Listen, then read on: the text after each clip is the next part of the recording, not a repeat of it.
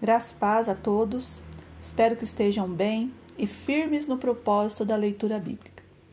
Hoje falaremos sobre os capítulos 7, 8 e 9 de 2 Samuel. Então vamos lá? Capítulo 7. O governo de Davi está em um momento de paz e prosperidade. Agora, ele é um rei rico, poderoso e respeitado em toda Judá, Israel e até por seus inimigos.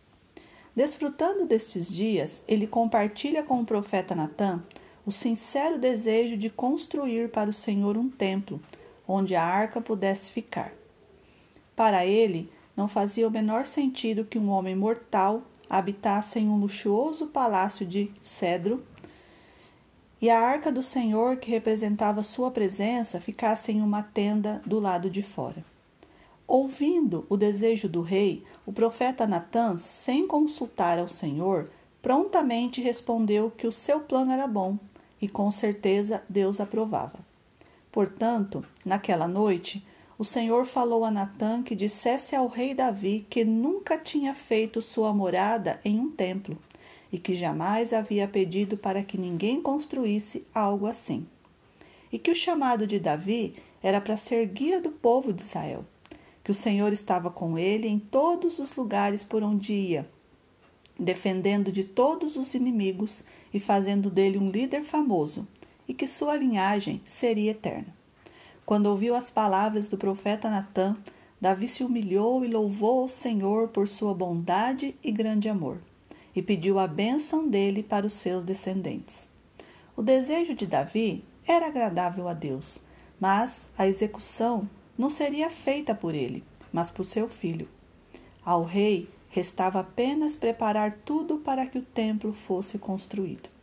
Às vezes, fazemos planos aparentemente bons, sem consultar ao Senhor, e acabamos errando.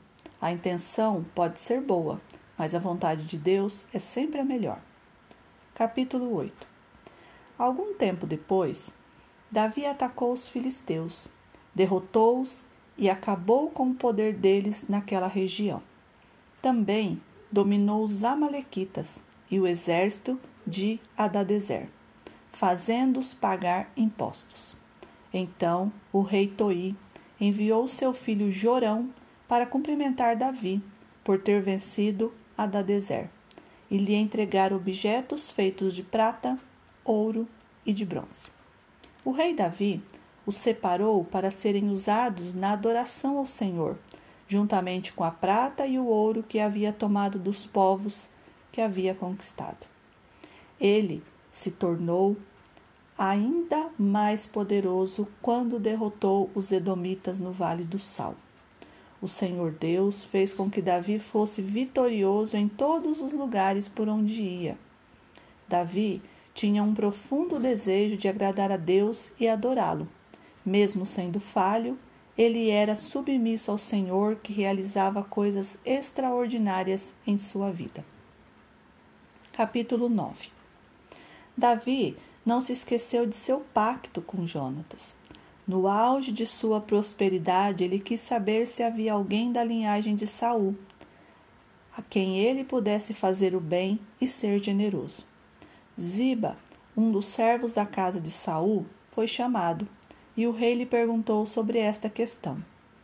Ele disse ao rei que Mefibosete, filho de Jonatas e neto de Saul, estava vivo e morava na casa de Maquir, na cidade de Lodebar, e que ele tinha uma deficiência nos dois pés.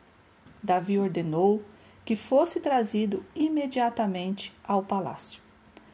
Quando foi colocado diante de Davi, Mefibosete ficou assustado e se curvou diante dele, colocando-se à disposição ao serviço do rei. Então o rei disse: Não tenha medo, pois eu o tratarei com bondade por causa da minha amizade com Jonatas, seu pai. Vou devolver-lhe todas as terras que pertenciam a seu avô Saul, e você comerá sempre à minha mesa. Mefibosete se curvou humildemente, se comparando a um cachorro morto, ou seja, sem valor algum. Davi ainda beneficiou Ziba, seus empregados e toda a sua família. Que atitude generosa de Davi para com Mefibosete, aquele que esperava talvez a morte ou no mínimo a escravidão, achou o favor do rei e recebeu a restituição de tudo que havia perdido. Cristo Jesus, o generoso rei, faz com que todos nós, escravos do pecado e que merecíamos a morte, sejamos agraciados com seu perdão e vida eterna juntamente com ele. Quando o confessamos como nosso Senhor e Salvador, somos incluídos na família de Deus e nos tornamos participantes das riquezas da sua glória. Que essas palavras fiquem gravadas em nosso coração. Um abraço a todos no amor de Cristo Jesus e até amanhã, se Deus assim o permitir.